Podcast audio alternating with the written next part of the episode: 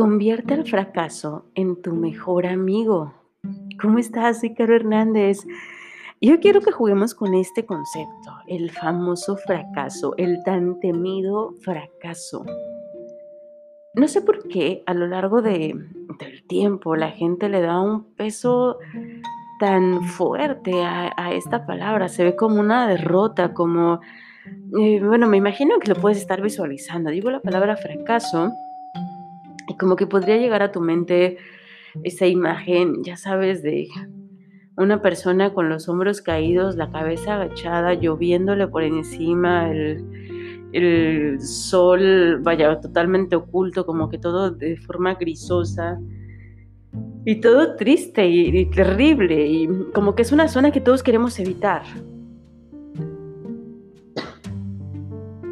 Sin embargo, evitar esa zona o tener miedo a estar fracasando, tener miedo a estar acercándonos quizá a, a, ese, a ese lugar donde todo es aparentemente gris, nos puede estar impidiendo alcanzar aprendizajes muy importantes.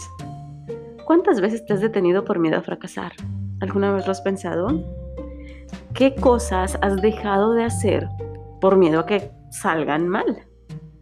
Y más importante, ¿cómo podrías saber que las cosas van a salir mal? Número uno. Y dos, que es más importante todavía, ¿cómo podrás aprender lo que necesitas aprender para que las cosas no salgan mal si jamás las haces?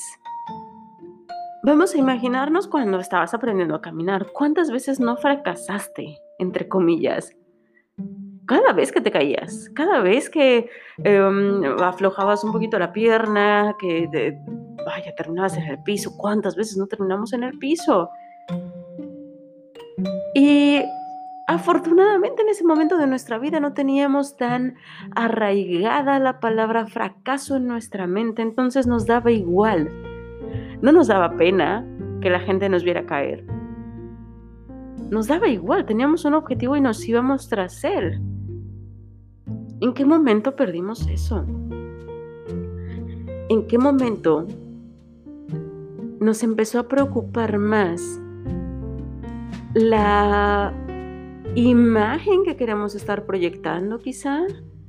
Las consecuencias, eh, en qué momento las abrimos o las exponenciamos, no sé si esa es una palabra, ahorita que le estoy diciendo me suena como muy rara, eh, pero ya sabes, eh, cuando vemos la posibilidad de, que algo salga mal y lo vemos como, un escenario catastrófico, pero si lo analizamos con detalle, probablemente el 90% de tus miedos no se acerca a esa a ese escenario catastrófico. Tal vez podrían ocurrir cosas mal, sí, pero no tan mal como podrías estarlo imaginando, como podrías estarlo pensando.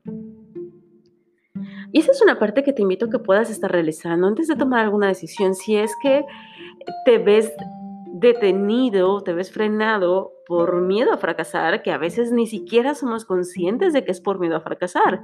Simplemente nos empezamos a dar algunas excusas de no, no es el tiempo, no, es que qué tal si las cosas no salen tan bien, o no, no es el mejor momento.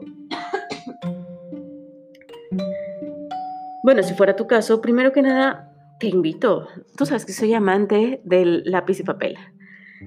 Agarra una libretita y empieza a notar cuál podría ser el peor escenario posible. ¿Y qué tan probable es ese peor escenario posible?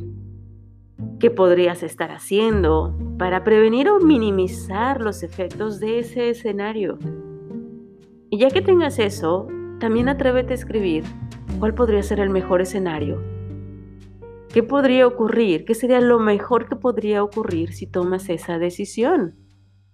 ¿Cuáles son las probabilidades de que eso ocurra?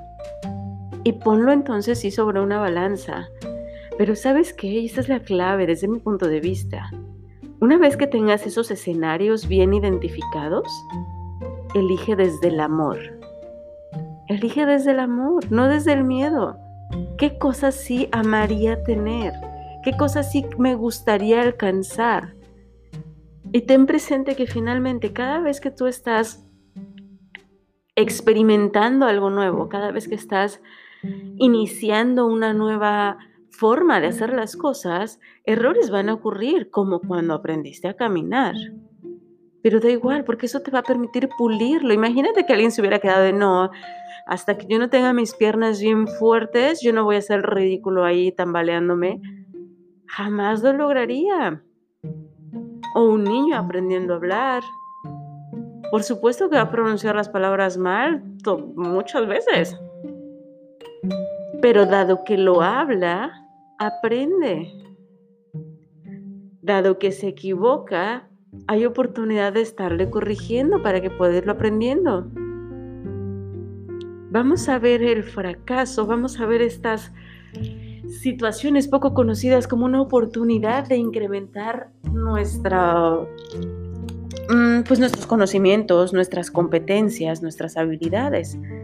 Estoy segura que cuando te animes a dar ese paso que te has estado deteniendo por alguna razón, vas a descubrir que ese escenario catastrófico no es tan catastrófico en la realidad, no llegamos a ese lugar.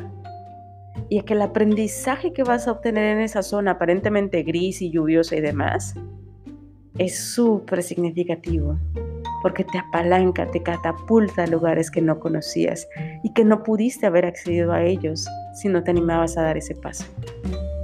Ojalá que te atrevas, ojalá que esto te sirva un montón y nos escuchamos mañana.